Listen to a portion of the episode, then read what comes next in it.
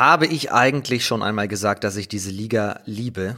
Herzlich willkommen beim zweiten HBL-Update. Hier ist der offizielle Handball-Podcast der zweiten HBL. Ich hoffe, ihr habt diese Woche sportlich gut überstanden. Das war ja wirklich unfassbar, was es in dieser Liga für Ergebnisse gab. Die Liga dreht an der Schnittstelle zwischen Hin- und Rückrunde so richtig auf. Völlig verrückt. Wir beenden quasi heute auch die Hinrunde, die Podcast-Hinrunde. Nur eine Mannschaft war noch nicht hier im Update zu Gast. Das ist der THSV Eisenach und das ändern wir jetzt mit Alexander Saul. Der ist heute zu Gast. Freue ich mich sehr drauf. Mein Name ist Finn Ole Martins, kurz vom Jetzt geht's los. Viel Spaß mit dem zweiten HBL-Update.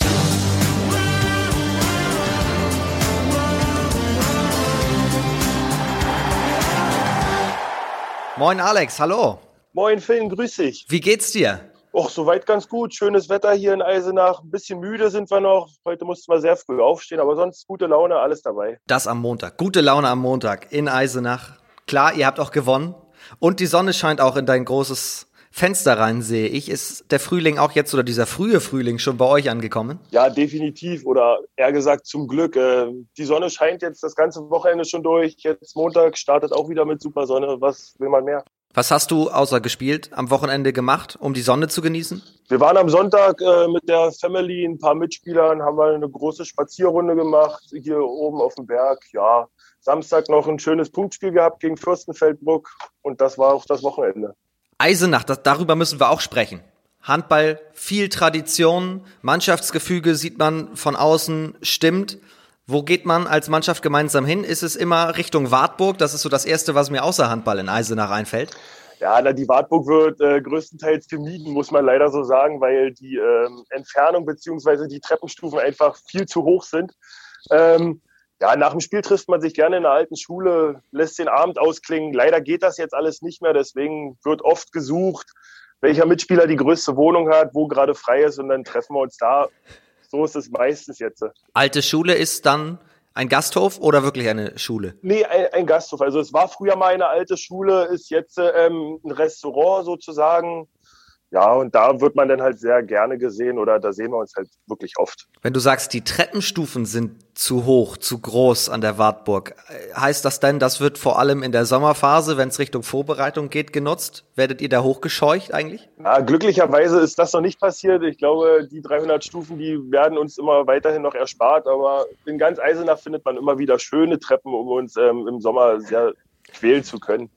Oh je, oh je. Ja, wir wollen nicht von Vorbereitung sprechen. Wir sind mittendrin, mittendrin in dieser Wahnsinnssaison. Letzte Woche, Mittwoch, völlig verrückte Ergebnisse, ich habe es gerade gesagt. Am Wochenende ging es schon wieder drunter und drüber in dieser Liga. Was hat dir am meisten gefallen? Unsere klassische Einstiegsfrage hier. Was hat dich in der englischen Woche erstmal, letzten Mittwoch, überrascht für ein Ergebnis? Ja, am Mittwoch definitiv die Niederlage von Gummersbach. Äh, ich glaube, damit hatte keiner gerechnet. Es war schon echt der Wahnsinn. Dazu muss ich sagen, ähm, Fürstenfeldbruck, unser Gegner jetzt vom Wochenende, spielt momentan ähm, super Spiele, verliert nur mit einem Tor in Hamm. Ähm, wir haben vorm Fernseher gezittert, müssen wir ehrlich sagen. Ähm, glücklicherweise für uns, dass Hamm dann noch in der letzten Sekunde das Tor gemacht hat zum Sieg. Ja, ansonsten Emstetten überraschend meiner Meinung nach gegen Lübeck-Schwartau gewonnen mit sieben Toren. Äh, klasse Leistung.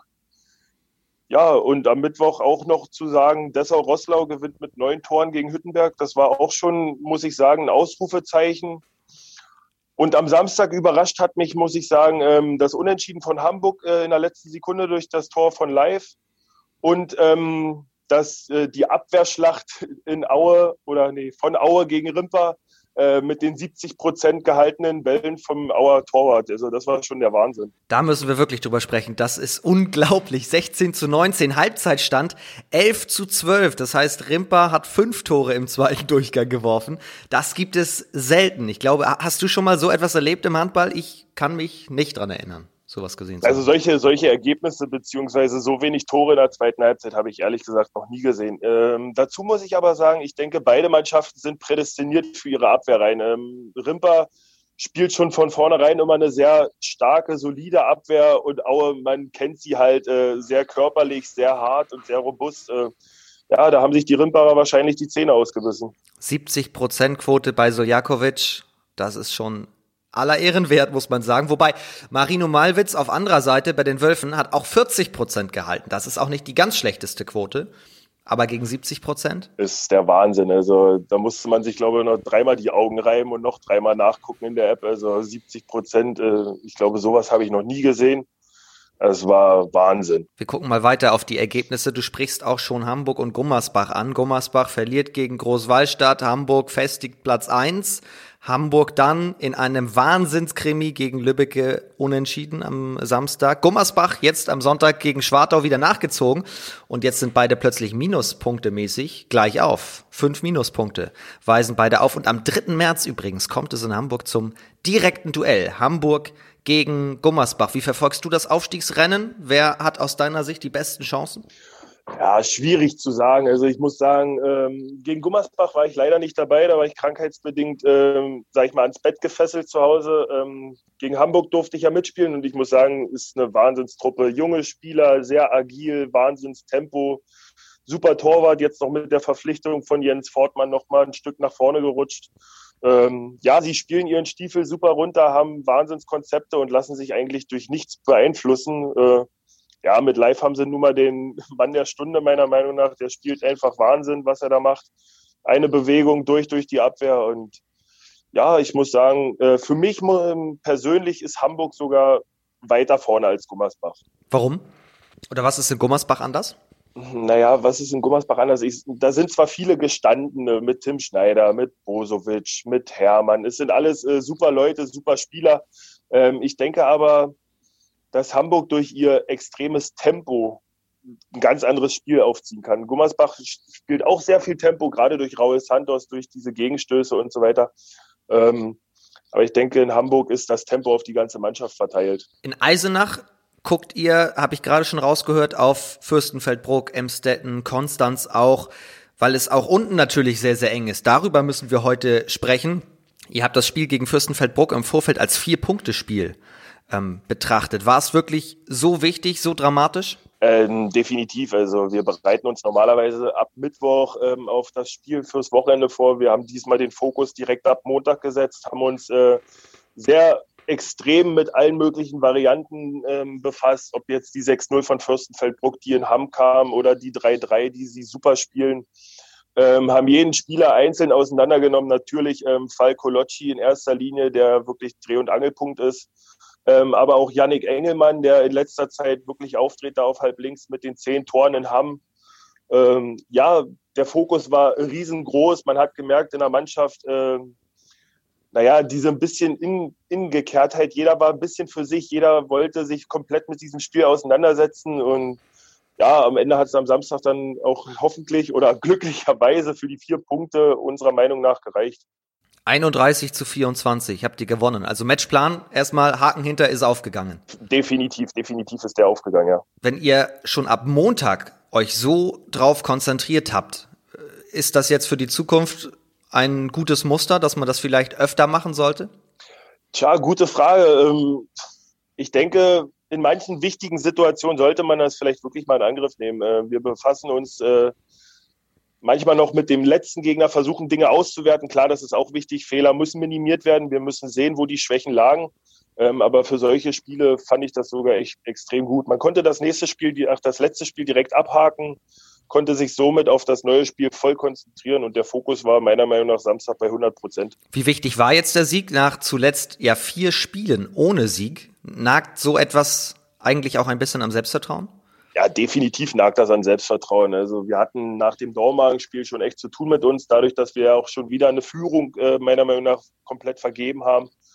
Ähm, ja, man hat gemerkt, wie nach dem Abpfiff am Samstag wirklich die Last abfiel. Jeder war total glücklich. Es gab Umarmungen, die Halle hat gebebt, die Kabine hat gebebt, äh, trotz ohne Zuschauer. Also wir waren super happy über den Erfolg. Eisenach steht in der Tabelle auf 12, 15 zu 21 Punkte, aktuell genauso viele wie Hüttenberg. Dahinter Rimpa, Wilhelmshaven, Ferndorf und dann kommen Konstanz, Emstetten und Fürstenfeldbruck. Habt ihr jetzt so ein bisschen den Puffer, den ihr euch auch ausrechnet oder wie zufrieden seid ihr gerade?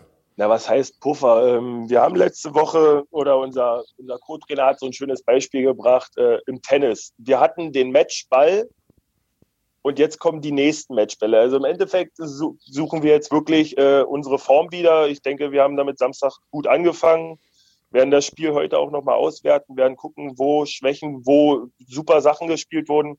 Und diese super Sachen müssen wir halt einfach kompensieren. Die müssen wir wieder rausbringen. Ähm, ich denke, wir sind eine Mannschaft, die gut über Tempo spielen kann. Und das müssen wir einfach jetzt von Anfang an in jedem Spiel wieder bringen. Und der Puffer, naja, es gibt ja nicht wirklich den Puffer. Ich denke mal, äh, wir müssen wirklich weiter kämpfen, jedes Spiel mit 100 Prozent angehen. Und ja, vielleicht sind wir auch für eine Überraschung gut jetzt am Wochenende. Darauf werden wir ganz zum Schluss schauen. Dann musst du nämlich auch den kommenden Spieltag wieder tippen. Dann werden wir schon mal die Glaskugel wieder rausholen und gucken, was geht am kommenden Wochenende. Jetzt geht's erst einmal um dich selbst und woher du deinen Siegeswillen nimmst. Das werden wir uns jetzt anschauen. Im zweiten Teil mit Alex Saul.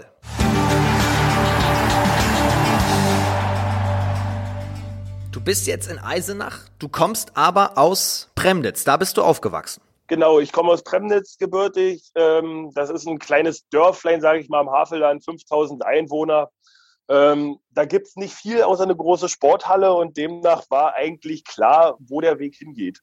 Das heißt, Alex Saul hat wann seine ersten Schritte in eine Sporthalle absolviert und getätigt? Ja, was heißt die ersten Schritte? Die ersten Male wurde ich noch getragen. Also ich durfte immer noch aus der Babyschale bei Papas Training zugucken und ja, so wie es halt irgendwie bei jedem Sportler ist. Der Anfang ging mit dem Fußball los, dann ging's, dann gab es zwei Trainingseinheiten, die mit viel Tränen beendet wurden, weil ich nie den Ball hatte. Ich durfte immer nur zugucken, meiner Meinung nach. Ja, und somit ähm, kam dann die Entscheidung, Papa wird Jugendtrainer und der kleine Alex darf in die Halle Handball spielen. Okay, das heißt, dein Vater war auch dein erster Trainer. Genau, genau. Der hat ähm, gespielt und nebenbei hat er dann noch die Minis trainiert und somit ging es los. Wie hoch hat er gespielt? Ähm, na gut, zur damaligen Zeit, in seinen, in seinen jungen Jahren noch, war es die DDR-Liga damals im alten TSV Chemie Premnitz. Ja, und dann der absteigende Ast. Ne? Je älter man wird und so weiter. Aber desto besser wird man ja auch. Wie lange war dein Papa dein Trainer? Ähm, lass mich lügen. Ich glaube für die ersten zwei, drei Jahre. Was nimmst du aus dieser Zeit noch mit? Was hast du aus dieser Zeit gelernt? In den jungen Jahren wird man ja so ein bisschen geschliffen. Ja, mein Papa war immer mehr darauf äh, fixiert, in der Abwehr irgendwie alles zusammenzuhalten. Äh, ich glaube, daraus habe ich mir nicht viel mitgenommen, weil ich spiele eigentlich nur noch Angriff. Ähm, ja, aber sonst, ähm, es war halt wirklich alles so ein bisschen auf die härtere Basis gemacht. Ähm, Premnitz war damals immer schon so ein bisschen, sage ich mal, die, die Prügelmannschaft aus der Liga. Und das kam halt durch Papa auch mal so ein bisschen zugrunde, dass man sich halt schon in den jüngsten Jahren mit sechs, sieben Jahren halt da mal ein bisschen im Training gefetzt hat oder so. Klar, das gehörte irgendwie dazu. Warum spielst du dann jetzt nicht mehr Abwehr? Tja, das wüsste ich auch gerne. Das kam ähm, durch die Zeit, also in Magdeburg war ich immer noch in, in der Abwehr ähm, zu finden. Ähm, durch den Wechsel nach Eisenach ging das dann irgendwie nicht mehr, warum auch immer. Ähm, ich sag mal so, ich bin dem Trainer nicht böse dafür. Also ich finde es schon schöner, im Angriff zu spielen. Oder war es vielleicht auch schon damals äh, unter deinem Vater so, dass viele in der Abwehr standen und sie brauchten halt so einen kleinen Offensivkünstler, der so ein bisschen für die besonderen Momente sorgte? Das, das könnte auch eine Variante sein, aber daran kann ich mich leider nicht mehr erinnern.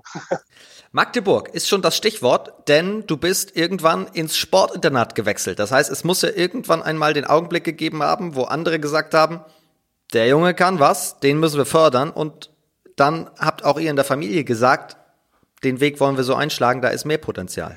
Ähm, Premnitz hatte damals, naja, wie so eine Partnerschaft mit Magdeburg. Ähm, wir als kleine Kinder durften oftmals zur Bundesliga spielen, da zugucken und so weiter. Ähm, wir haben auch oft ähm, Turniere ausgetragen, die hießen damals noch Nike Junior Camps. Ähm, da kam meistens Ingolf Wiegert vorbei ähm, und hatte einen Bundesligaspieler mitgebracht. Und damals ging es schon los bei mir, wo ich mir sagte, Wahnsinn, irgendwann möchte ich auch mal so dastehen oder in Magdeburg spielen. Und da fing dann auch die Leidenschaft an für Magdeburg. Ich habe versucht, meine Eltern zu überreden, zu möglichst vielen Heimspielen nach Magdeburg zu fahren, fand die Stadt toll, fand die Halle toll, ähm, habe wie ein verrückter Autogrammkarten gesammelt von den Jungs. Ja, und beim Junior Camp damals, ähm, weiß ich noch ganz genau, ich saß am Frühstückstisch, habe meine Mama angeguckt und sagte zu ihr mit ganz stolzen Augen und ganz stolzer Pose, ich werde diesmal bester Spieler, bester Torschütze und ich werde in Magdeburg spielen. Ähm, zu dem Zeitpunkt sehr unwahrscheinlich. Mama lachte mich so ein bisschen aus oder schmunzelte eher. Äh, ich habe es ihr dann bewiesen, bin bester Spieler geworden und bester Torschütze. Ähm, direkt darauf sprach Ingolf Wiegert, mein Vater, an, ob ich nicht mal die Interesse hätte, bei einem Vortraining, also dieses, na, wie hieß es damals? Es, ja, gute Frage. Wie so ein Vorspielen kamen ganz viele Jungs aus ganz Deutschland, die halt die Interesse hatten an Magdeburg. Die mussten da verschiedene Trainings absolvieren. Ich wurde damals eingeladen, natürlich sofort äh, angenommen, alles fertig gemacht und Papa wie der stolzeste Mann der Welt äh, durch die Halle gerannt, ja. Du hast dir, höre ich raus, also auch selbst Selbstbewusstsein zugesprochen sozusagen und bist mit dieser vollen Überzeugung da rein.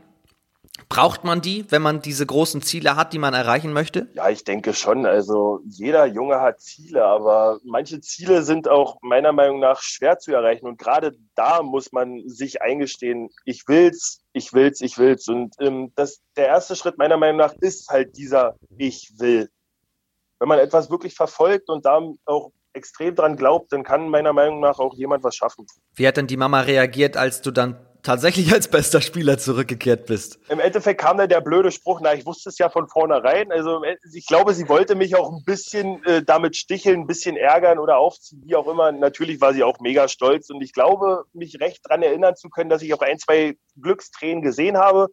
Die kam bei mir natürlich auch, weil ich ähm, eigentlich was bewiesen hatte der Kontakt nach Magdeburg kam, da musstest du ja nicht mehr lange überlegen, oder? Na, definitiv nicht. Also als die Einladung zu diesem Vortraining kam, da äh, am liebsten hätte ich sofort die Tasche gepackt, als ich den Brief gelesen hatte.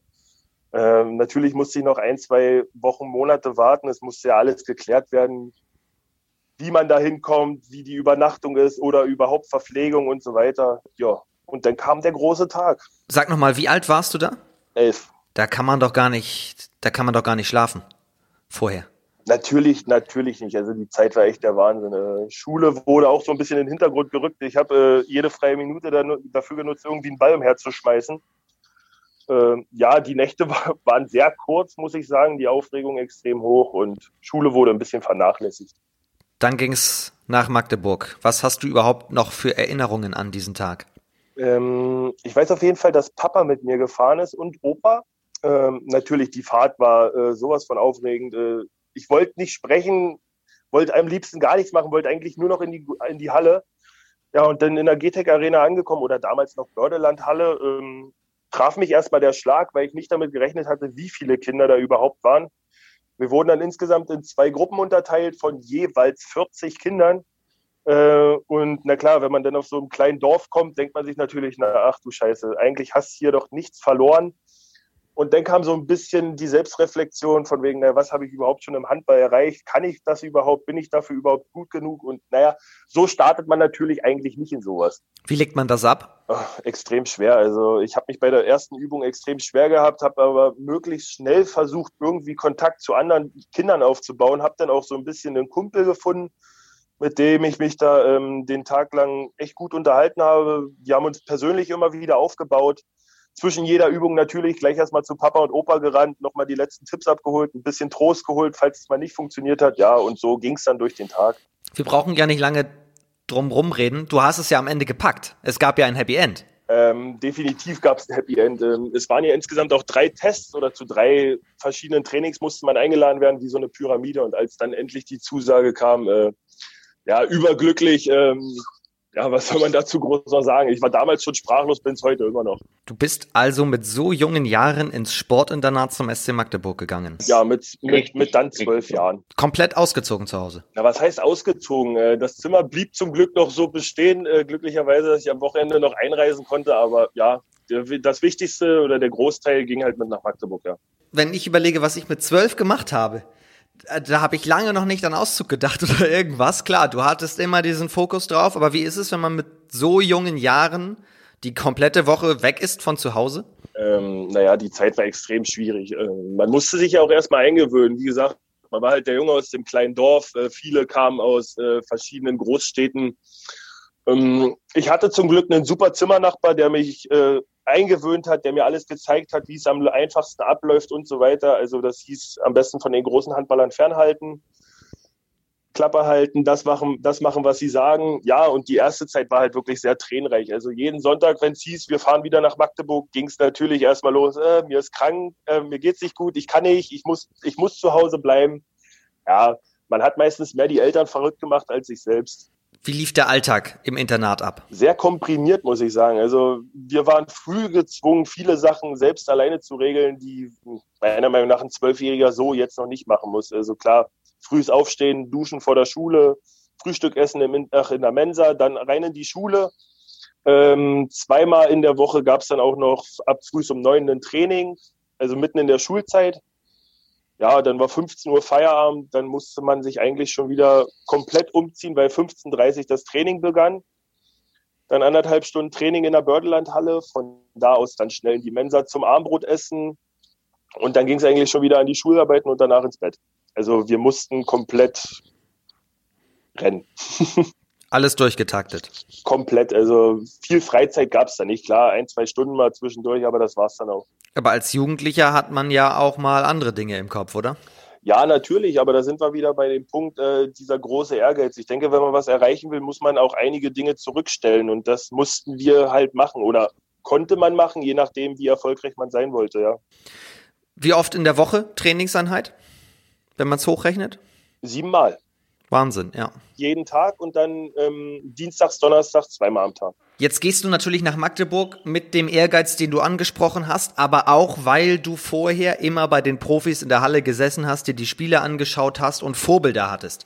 Wer waren deine Vorbilder und wie nah kommt man dann, wenn man im Internat ist, tatsächlich an die ran? Ja, es gab direkt in Magdeburg kein bestimmtes Vorbild. Natürlich äh, Kultikone in Magdeburg, Stefan Kretschmer. Wenn man den gesehen hat, äh, erstarrte man förmlich. Ähm, nee, aber direkte Vorbilder nicht. Ich fand es einfach faszinierend, mit, äh, mit welcher Athletik, wie allgemein schon wie die aussahen. Natürlich als kleiner Junge, wenn man dann den Fabian van Olfen vor sich stehen hat oder so, denkt man natürlich schon dran, boah, so will ich auch mal aussehen. Ähm, es war einfach das, das einfach dort stehen, wie die Jungs, so trainieren, so spielen. Das war einfach das Große, was man irgendwann erreichen wollte. Und na, Kontakt gab es nicht wirklich. Klar, man hat sie gesehen. Wir haben immer vor ihnen trainiert. Sprich, wenn wir trainiert haben, kamen sie gerade in eine Halle. Ähm, klar, ein halber Meter oder mal ein Hallo oder guten Tag, äh, wie geht's Ihnen? Ähm, sowas kam natürlich. Und wenn man eine Antwort gekriegt hat, naja, hat man sich natürlich super gefreut. Also, ich weiß noch, wie es in der Schule war. Wenn man in der Schule Sportunterricht hatte und es kam die andere Klasse mit Personen, die man beeindrucken wollte, dann hat man immer noch zwei, dreimal weiß ich nicht, mehr den Ball genommen und ein bisschen heftiger geschmettert. War das dann auch so, wenn die Profis in die Halle gekommen sind, wie bei mir, weiß ich nicht, in der Oberstufe, wenn Mädels mal reinkamen? Na klar, hat man sofort gesehen, wie alle Jungs noch, noch mehr gerannt sind, der Ball noch schneller geflogen ist, wir uns irgendwie versucht haben, in den Vordergrund zu rücken. Natürlich hat man dann auch mal absichtlich sich so fallen lassen, dass man vor die großen Jungs fällt, um sie irgendwie zu, zu zwingen dazu, einen anzugucken. Also da gab es die verrücktesten Sachen. Wie lange hat es gedauert, bis du tatsächlich erstmals bei den Profis mittrainiert hast? Ähm, mittrainiert und gespielt. Ähm, das erste Mal mit 16. Das weiß ich noch ganz genau. Ähm, das war ähm, Spiel gegen Hannover Burgdorf. Ähm, da kam ziemlich überraschend ein Anruf na, ähm, vormittags. Ich solle mich doch bitte um 15 Uhr mal in der Geschäftsstelle einfinden. War total überrascht, weil auch keine weiteren Informationen darüber kamen. Ja, und im Endeffekt hatte sich der damalige Halbrechte bisschen verletzt oder er war krank und ich musste in Kader nachrücken. Natürlich nicht gespielt, aber das war in dem Moment sowas von egal. Ich war dabei, ich durfte einlaufen und die ganze Situation war für mich sowas von verrückt. Ähm, ich habe damals ein Interview dazu geführt oder direkt danach und wurde gefragt, wie ich es denn fand. Ähm, ich habe nichts gesagt und bin gegangen, weil ich einfach nur den Moment nochmal genießen wollte und bin wieder in die Kabine zu den Jungs gegangen. Na, du hattest natürlich auch schon im Kopf, in ein paar Jahren im zweiten HBL-Update packe ich wirklich aus, wie es war. Dann erzähle ich natürlich alles im Podcast. Ja, natürlich, wie war es? Äh, ist unglaublich. Äh, die Männer haben mich super aufgenommen äh, an dem Tag. Ich bin in die Kabine rein. Natürlich, ich wusste nicht, wo ich sitzen sollte, stand dann erstmal rum, sprachlos, musste mir erstmal alles angucken. Bin dann mit meiner Sporttasche durch die Kabine marschiert, bin, bin in die Dusche gegangen, wollte mir einfach erstmal alles angucken. Äh, auf die Frage dann, was ich hier mache, hm, meinte ich dann bloß, naja, ich habe gehört, ich darf hier heute dabei sein. Äh, mit großem Gelächter wurde ich begrüßt. Und am Ende durfte ich dann neben Marco Oneto sitzen, der dann zum damaligen Zeitpunkt auch mir sehr viel geholfen hat, ähm, der fast wie mein Papa war in dem Sinne, der mich zum Training gefahren hat, in nach Hause gefahren hat, zum Essen eingeladen hat. Ja, es war einfach super. Also der wurde quasi so ein bisschen dein Pate, kann man das sagen? Ja, so ungefähr. Ähm, hat mich sofort zur Seite genommen, wenn was nicht funktionierte, hat mir alles erklärt, was im Training funktioniert, ist sofort mein Passpartner geworden. Wie gesagt, saß neben mir in der Kabine. Ähm, ja, mit dem habe ich dann auch sehr viel versucht, Zeit zu verbringen. Leider äh, konnte er kein Deutsch. Wir haben uns versucht, über Englisch zu verständigen. Ging alles so weit und ja, war eine sehr schöne Zeit. Drei Jahre hat's gedauert, bis du tatsächlich dann erstmals eingesetzt wurdest mit 19. Was ist in der Zwischenzeit passiert? Wie oft konntest du tatsächlich nochmal an die erste Herren ranschnuppern? Ähm, nach diesem Hannover-Burgdorf-Spiel hat leider eine Weile gedauert. Ich glaube, mit 18 oder Ende 17 ging es dann so los, wo ein bis zweimal die Woche das Training mit der ersten Bundesliga dann wirklich war. Also wirklich auf dem Plan stand und ja, es war eine sehr schöne Zeit mit sehr vielen Erfahrungen. Leider auch mit sehr viel Rückschlägen, muss man ja so sagen. Aber trotzdem würde ich diese Zeit niemals missen wollen. Weil wenn man 16 ist und eingeladen wird, mein Kopf würde völlig durchdrehen und dann würde ich hinterher denken, jetzt dauert's nicht mehr lange. Jetzt bald bin ich oft eingesetzt und dann wirst du aber nicht angerufen, wirst du nicht angerufen, dann hoffst du wieder und dann wieder nicht. Das ist doch für den Kopf auch tatsächlich so ein Rückschlag, den du ansprichst natürlich war es ein extremer Rückschlag. Ich habe da die Zeit echt zu tun gehabt mit mir, habe hab überlegt, was habe ich falsch gemacht, hätte ich, jetzt mal blöd gesagt, hätte ich anders einlaufen müssen, hätte ich einen Ball anders passen sollen. Äh, ich habe wirklich alles hinterfragt an mir, was äh, vielleicht wirklich falsch war. Ja, aber im Endeffekt muss man die Zeit, die war, genießen und einfach abhaken und weitermachen und sich durch äh, andere Spiele wieder empfehlen. Und somit habe ich dann den Fokus halt auf die Jugendbundesliga gesetzt. Hat geklappt. Und dann warst du 19 und hattest deinen ersten Einsatz. Und dann hast du 15 Einsätze auf deinem Konto gehabt, inklusive 20 Tore. Wie hast du diese ersten Monate erlebt? Super. Also ich muss sagen, äh, es war eine, eine Wahnsinnserfahrung, ähm, war auch ein bisschen prädestiniert, muss ich sagen. Dadurch, dass ich dann halt nicht mehr in die Jugendmannschaft musste, sondern durfte halt wirklich nur Erste trainieren, durfte Erste mitfahren, mitspielen. Also war unglaublich. Halt auch diese großen Auswärtsfahrten mit Übernachtung, im Hotel schlafen. Es war wirklich alles neu. Ein super Bus. Normalerweise sind wir ja mit normalen Reisebussen gefahren. Jetzt fährt man mit dem großen SC Magdeburg Bus, der beklebt ist. Und es war einfach alles eine Wahnsinnserfahrung. Mit 19 gestartet, eine Saison später, im zweiten Jahr, hattest du Probleme, dich durchzusetzen. Ich glaube, das kann man so formulieren, oder?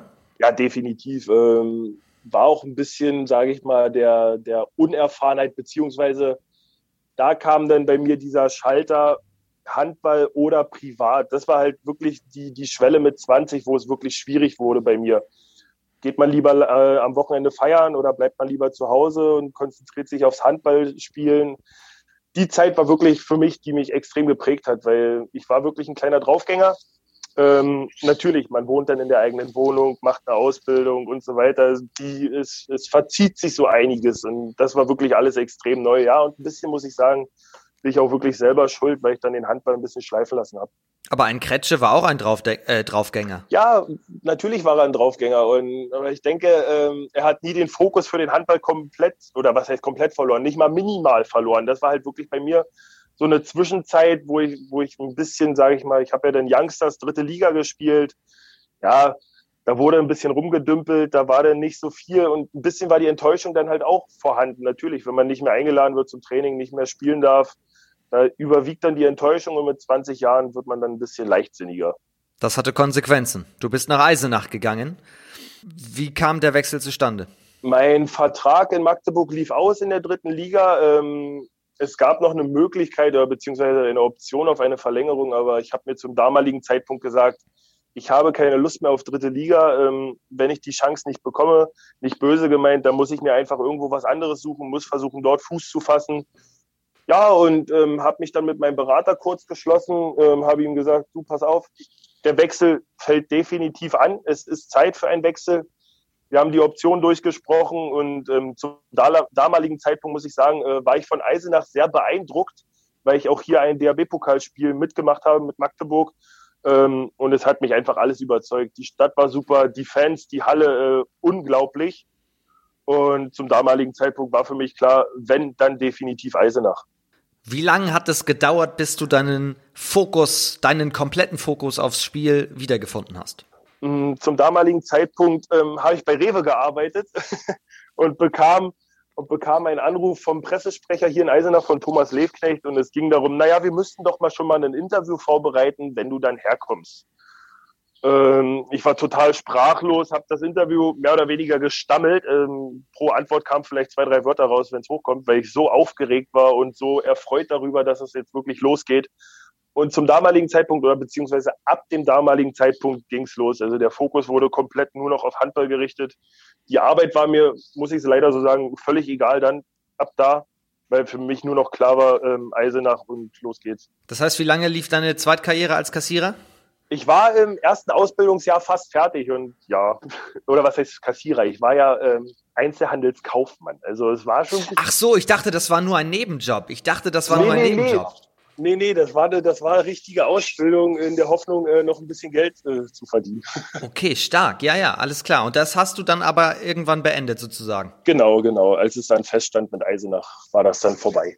Und da warst du immer noch sehr jung. Du bist ja jetzt mit 25 auch immer noch sehr jung, aber jetzt eben schon sehr lange im Geschäft, denn du bist jetzt schon dein viertes Jahr in Eisenach.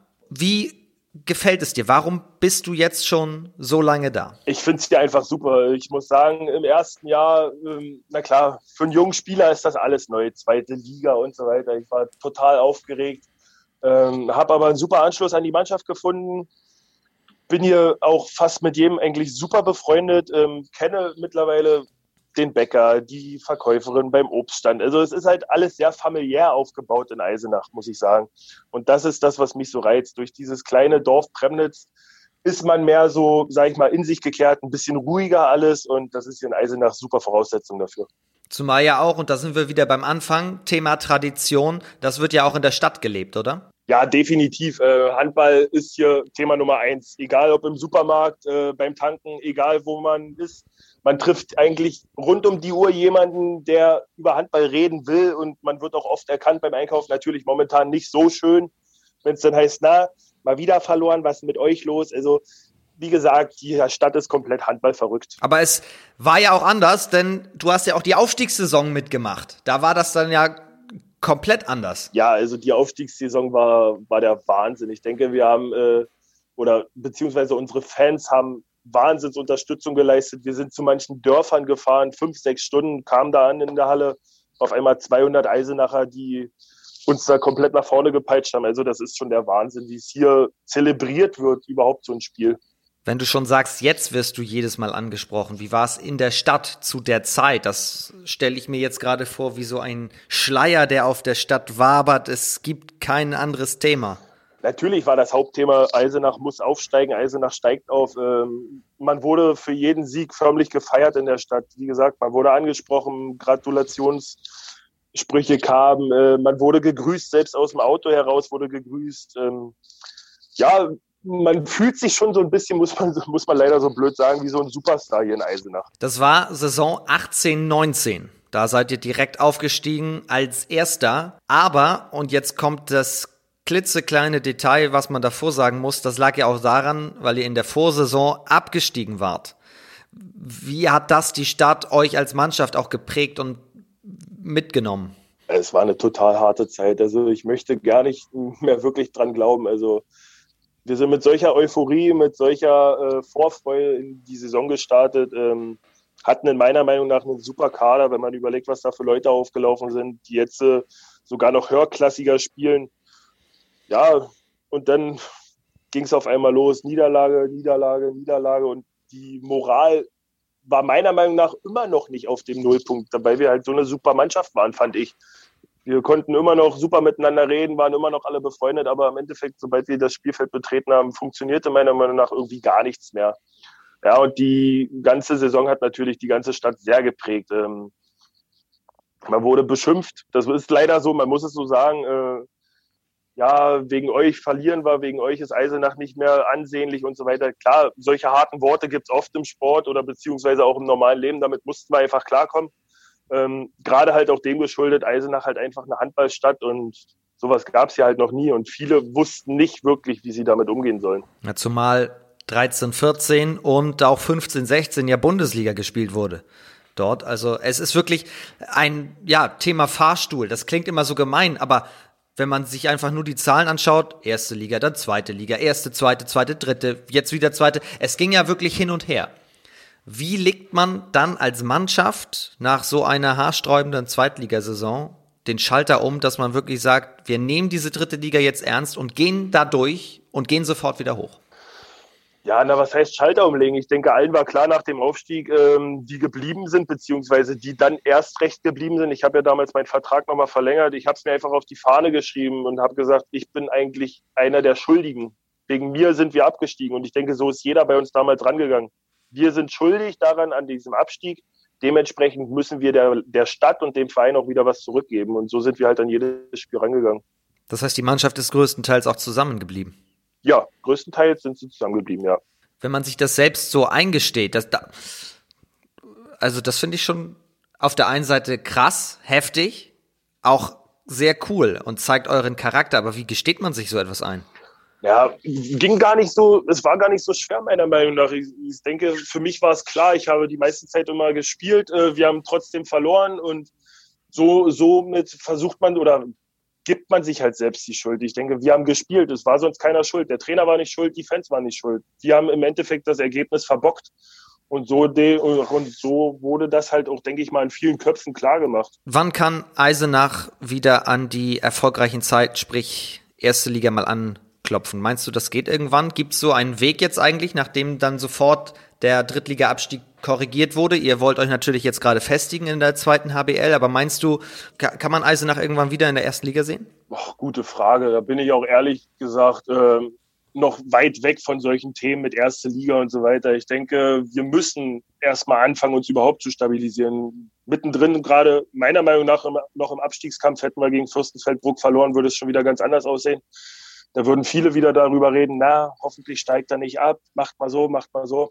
Demnach muss ich ehrlich sagen, ähm, die Zeit, die ich hier bin, versuche ich mit der Mannschaft alles, dass wir uns in der zweiten Liga stabilisieren, irgendwann vielleicht auch etablieren können, wer weiß. Und dann irgendwann mal, lass es Hiobs-Botschaft sein, vielleicht in fünf, sechs Jahren mal irgendwann daran denken könnten, mal in die erste Liga wiederzukommen.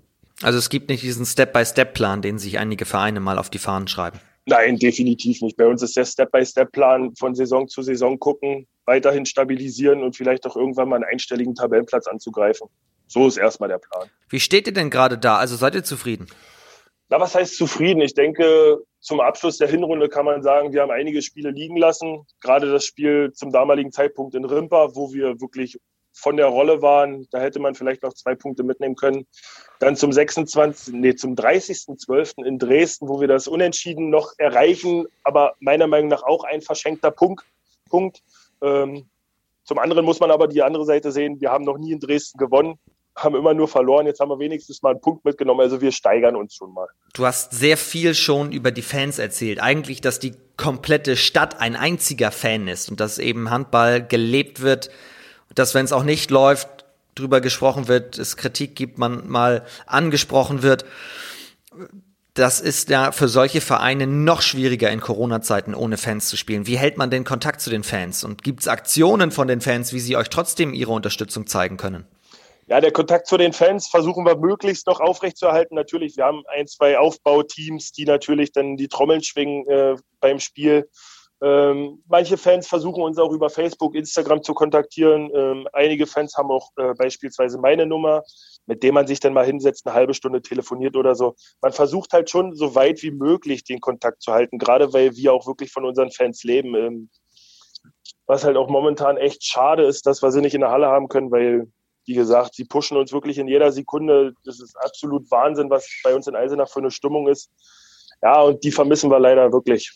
Was bist du für ein Spieler? Brauchst du diese Emotionen von außen oder bist du eher in dich gekehrt, wenn du auch sagst, du kommst vom Dorf, du brauchst es ein bisschen ruhiger insgesamt? Also ich bin schon ein Mensch, der sehr in sich gekehrt ist. Also ich bin jetzt nicht einer, der hier den ganzen Tag Action braucht oder so. Ich lege mich lieber auf die Couch, trinke meinen Kaffee oder sowas halt oder gehe raus in die Natur spazieren. Ähm, aber zum Spieltag muss ich sagen, äh, ohne Fans geht es mittlerweile gar nicht mehr. Ich habe das durch Eisenach erst lieben gelernt, was das überhaupt heißt, richtige Fans zu haben. Und demnach ähm, es ist immer wieder Wahnsinn, was hier überhaupt für eine Stimmung ist oder Stimmung war. Ja, und ich vermisse es echt sehr, muss ich wirklich sagen. Du bist in Eisenach richtig heimisch geworden. Ja, definitiv. Ähm, habe hier eine super Wohnung bezogen jetzt mit meiner Familie. Meine Freundin ist jetzt mit ihrer Ausbildung so gut wie fertig. Sie wird dann hier auch arbeiten. Meine Tochter geht hier in, die, äh, in den Kindergarten. Man fühlt sich einfach wohl, beziehungsweise wir fühlen uns hier einfach wohl. Wie lange läuft dein Vertrag, als du ihn verlängert hast? Das ist nämlich ja auch ein Zeichen, wenn man eben zu solchen Zeiten Drittliga-Abstieg oder Abstieg in die dritte Liga verlängert. Ich hatte damals verlängert bis 22, also ich habe noch anderthalb Jahre. Aber kein Gedanke an irgendwas nochmal den Berater wie damals in Magdeburg anzurufen, sondern. Bis jetzt, bis jetzt definitiv nicht, nein. Könntest du dir vorstellen, deine ganze Karriere in Eisenach zu verbringen. So klingt es zumindest gerade. Momentan muss ich sagen, bin ich wirklich an dem Punkt, wo ich sage, ich könnte mir es wirklich vorstellen, meine Karriere hier zu beenden. Definitiv, ja. Du sprichst heute mehr und detaillierter als bei deinem Interview als 16-Jähriger. Definitiv, das war auch, das wäre auch nicht schlecht, wäre auch nicht einfacher gewesen, nee. Du hast in Magdeburg gespielt, du spielst jetzt in Eisenach. Wir haben über Tradition gesprochen, wie der Handball gelebt wird. Wir hatten auch schon zu Beginn der Saison, als Dessau, Dresden hier zu Gast waren, wir haben immer über das Besondere am Handball im Osten gesprochen. Was macht ihn aus deiner Sicht aus, der den jetzt lebt seit Jahren, seit Jahrzehnten, muss man ja jetzt sagen. Ja, wenn man guckt, ähm, wie wenige Ostmannschaften meiner Meinung nach in der zweiten und ersten Liga überhaupt angesiedelt sind. Natürlich, viele kommen aus dem Westen, viele gute Mannschaften aus dem Norden, viele aus dem Süden. Und im Osten gibt's halt wirklich nur so diese Standardclubs, meiner Meinung nach. Klar, jetzt mit Elbflorenz, die vor, glaube ich, drei Jahren in die zweite Liga aufgestiegen sind, wenn ich mich jetzt nicht irre, äh, gab es noch einen Ostclub dazu in der zweiten Liga.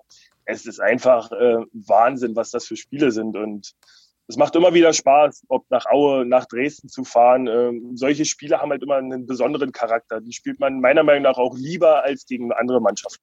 2017 ist der, der Aufstieg in Dresden gewesen, tatsächlich, genau. Ähm, ja, also findest du, du hast schon von den Fans gesprochen, die positiv verrückt scheinen. Lebt man den Handball einfach anders im heißen Osten, im Handball Osten? Das, das weiß ich nicht, weil ich halt in die anderen Vereine nicht reingucken kann. Aber ich denke einfach mal, jetzt, ich muss einfach wieder von Eisenach sprechen. Ich glaube, hier wird der Handball definitiv anders gelebt. Hier wird ähm, der Handball meiner Meinung nach eher zelebriert und eigentlich gehört er schon mit dazu, wenn man in Eisenach geboren ist. Wenn man an Fankulturen und auch an die Ostclubs im Fußball denkt, das ist ja auch sehr besonders. Wie würdest du den Vergleich beschreiben? Wie steht der Handball gegenüber dem Fußball da? Ich denke, man kann wirklich sagen, diese Ostderbys sind was Besonderes. Gerade wenn man halt auch im Fußball guckt. Jetzt durch meine Magdeburger Vergangenheit, wenn ich dran denke, damals die Derbys gegen Dresden, gegen Hansa Rostock, äh, die Stadt hat gebrannt, muss man wirklich so sagen. Das waren äh, Tage, die wurden wie komplette Festtage gefeiert. Das, die ganze Stadt war unter Strom und so ist es hier halt auch. Wenn es heißt, Aue kommt oder Dresden kommt oder wir müssen dorthin, ist hier Hölle du hast eben Standardvereine in der Handballliga, in der zweiten und auch in der ersten Liga gesprochen. Was heißt das? Naja, man, es gibt diese äh, prädestinierten Vereine, meiner Meinung nach, in der zweiten Liga. Ähm, haben, ohne jetzt böse zu sein, dass sie nicht aufsteigen und so weiter. Ähm, jetzt Hamburg ist auch wieder so ein hoher Verein, der klar meiner Meinung nach in, in der zweiten Liga was zu suchen hat oder auch in der ersten Liga. Dormagen, ist das alles so, naja, auch, sag ich mal, der finanziellen Hinsicht geschuldet. Ähm, man sagt ja immer, viele Ostvereine haben kein Geld. Äh, besser geht's den anderen Vereinen und so weiter. Und das ist vielleicht auch ein Thema, was äh, oft angesprochen wird, dass die Ostvereine halt wirklich am finanziellen Notnagel hängen. Vier Ostvereine gibt's in der zweiten Liga, zwei in der Liquimoli HBL, wobei, wenn wir die Füchse dazu rechnen, sind sogar drei. Das unterstreicht den Stellenwert des Handballs im Osten, oder? Es werden ja zumindest dann wieder mehr. Ja, definitiv. Und es ist auch schön, meiner Meinung nach. Aber man muss auch immer sehen, ähm, im Osten gibt es halt auch nicht viel Großstädte, die, ähm, sage ich mal, prädestiniert sind für so einen großen für so einen großen Handballverein, weil die Einzugsgebiete halt auch einfach zu klein sind, um irgendwie große Spieler akquirieren zu können oder ein Jugendzentrum erstmal aufzubauen, um da erstmal den Grundstein zu schaffen. Das heißt, das muss alles aus deiner Sicht noch passieren, damit das stabilisiert wird, damit vielleicht auch noch mehr Vereine nachkommen? Ja, schwierig zu sagen. Ich denke, es ist wieder eine finanzielle Frage. Wie gesagt, viele Vereine müssten erstmal anfangen, ihre Jugend aufzuarbeiten. Sportschulen müssten gebaut werden, um überhaupt eine Förderung zu schaffen. Und da ist dann halt wieder der große Punkt, dass viele schon vorhandene Jugendakademien oder Internate schon ihre Spieler aus ganz Deutschland ranziehen und somit die anderen kleinen Vereine, die vielleicht irgendwann mal das Ziel dazu hätten oder die Hoffnung, irgendwann mal groß aufspielen zu können, halt gar nicht äh, die Gegebenheiten haben, um so überhaupt aufspielen zu können. Du bist ja das komplette Gegenbeispiel. Der Junge vom Dorf, der aufgrund aber auch von eben einer Zusammenarbeit den Schritt zum großen Club wagen kann. So etwas müsste es viel häufiger geben, höre ich raus. Ja, definitiv, aber wie halt schon gesagt, es gibt halt schon zu viele Vereine, die diesen Schritt gehen, um sich halt aus ganz Deutschland Talente zu suchen. Die Fahrt von Premnitz nach Magdeburg sind auch anderthalb Stunden und solche äh, Fahrten beziehungsweise solche Wege müssen die Jungs ja auch erstmal bereit sein aufzunehmen. Und ich denke, somit ist es schon sehr schwer, irgendwo noch andere große Na äh, Nachwuchsleistungszentren aufzubauen. Wenn Jungs, die im ähnlichen Alter wie du damals jetzt sind, 10, 11, 12, und den großen Alex Saul, den Zweitligaspieler, fragen, das möchte ich auch machen. Was würdest du denen raten? Was sollen sie machen? Definitiv alles dafür geben, um ähm, so blöd wie es klingt, aus ihrem kleinen Dorf rauszukommen, weil es gibt so viele Welten, die man noch nicht gesehen hat und die man mit Handball auch erkunden kann. Und im Großen und Ganzen muss ich sagen, hat es mich auch sehr als Mensch geprägt, diese ganze Sache. Also ich bin meiner Meinung nach ein komplett anderer Mensch und habe halt ähm, komplett andere Erziehungsmaßnahmen erlebt oder wie es auch wirklich, wie man wirklich leben kann. Und ich denke, das hat mich sehr geprägt im Alter.